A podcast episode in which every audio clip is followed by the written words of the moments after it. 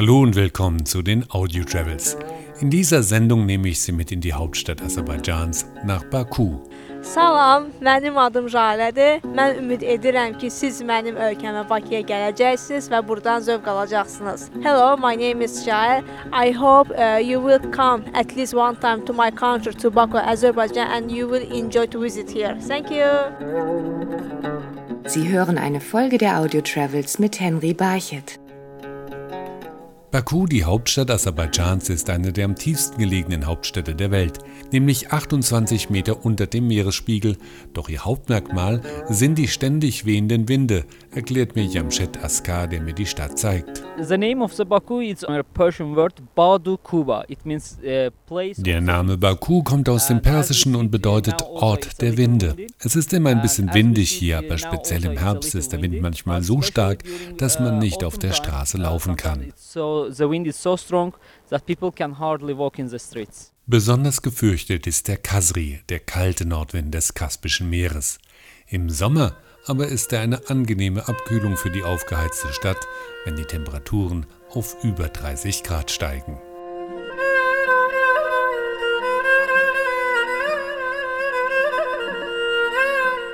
Sie hören die Audio Travels, heute aus Baku, der Hauptstadt Aserbaidschans. Und Baku präsentiert sich gerne als moderne, westlich orientierte Stadt. Das Land versucht mit großen Sportveranstaltungen wie Formel-1-Rennen oder internationalen Fußballspielen auf sich aufmerksam zu machen. Doch am besten lernt man die Stadt kennen, wenn man mit Einheimischen unterwegs ist. Jale Valehova ist eine junge Frau, die oft im Ausland arbeitet, aber immer wieder gerne in ihre Heimatstadt zurückkommt.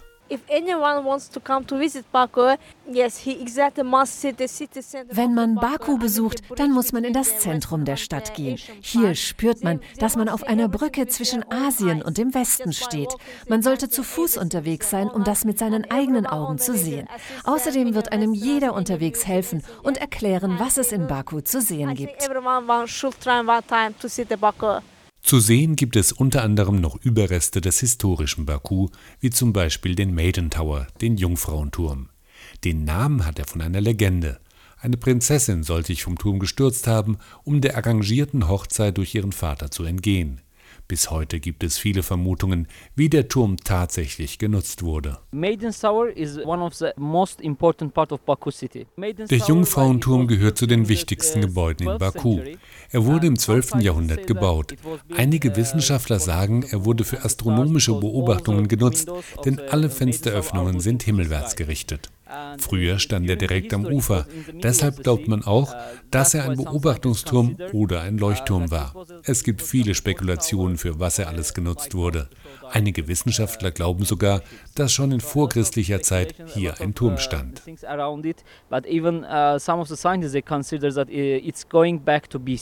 Während der Jungfrauenturm das historische Baku repräsentiert, weist mich Jamshed Askar auf drei weitere Türme hin, die das Symbol für das moderne Baku sind. The Flames, die Flammen. Flame towers are consisting of three big buildings. Also, die Flammentürme sind drei Gebäude, die man von jedem Ort in Baku aus sehen kann. Der eine Turm ist das Vermont Hotel, der zweite ist ein Bürogebäude und der dritte ist für Wohnungen vorgesehen. Wenn man auf dem Dach einer der Türme steht, liegt die ganze Stadt vor einem und man hat einen unglaublichen Blick. On the top of the flame towers, you can see the full city under your feet with amazing view.